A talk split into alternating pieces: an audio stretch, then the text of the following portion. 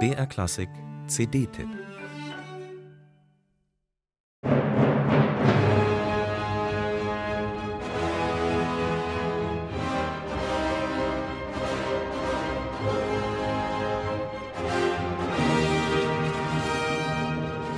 Keiner kann alles. Mit seinem Beethoven hat Nelsons enttäuscht. Behäbig, saturiert und weich gezeichnet klang das über weite Strecken. Sein Bruckner dagegen ist absolut hörenswert. Und wie das so ist, was beim einen Komponisten als Schwäche spürbar wird, erweist sich beim anderen als Stärke.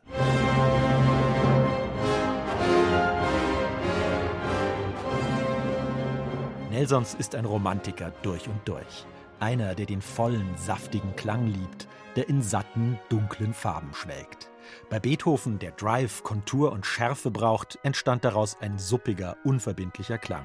Bei Bruckner, der auf Geheimnis und Überwältigung abzielt, funktioniert es auf großartige Weise. Denn Nelsons liebt nicht nur den schwerblütigen, dunklen Klang des Gewandhausorchesters, er verfeinert ihn auch. Formt Phrasen, sucht Schattierungen, lässt die Streicher blühen. Auch im hemmungslosen Fortissimo klingt das Orchester immer rund und warm.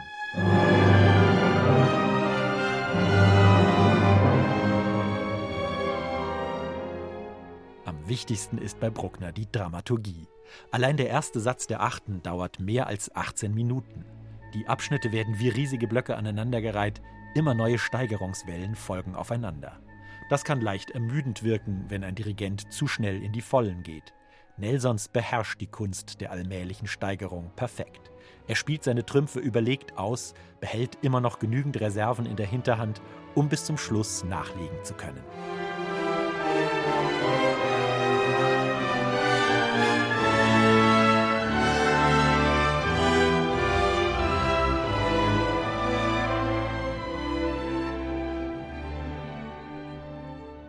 Nicht ganz so gut gelingen ihm die Scherzi.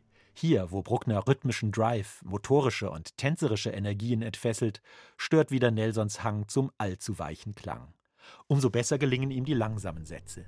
Wie er die unendlich weiten Linien ausspinnt, wie fein er abstuft zwischen Piano und Pianissimo, das ist wirklich fesselnd und auch sehr berührend. Bruckner ist eben nicht nur ein martialischer Überwältigungskünstler, sondern hat auch unglaublich zärtliche und zerbrechliche Klänge erfunden.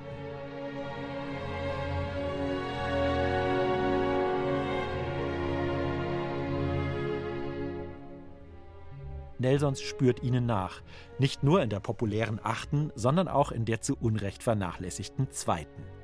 Deren langsamer Satz zelebriert Musik am Rand des Verstummens. Hier sprechen die Pausen manchmal mehr aus als die Klänge.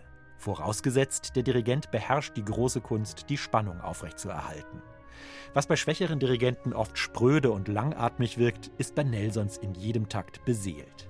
Ja, Bruckners zweite, die im Konzert fast nie zu hören ist, ist ein großes Meisterwerk und sie kann sich neben der achten durchaus behaupten.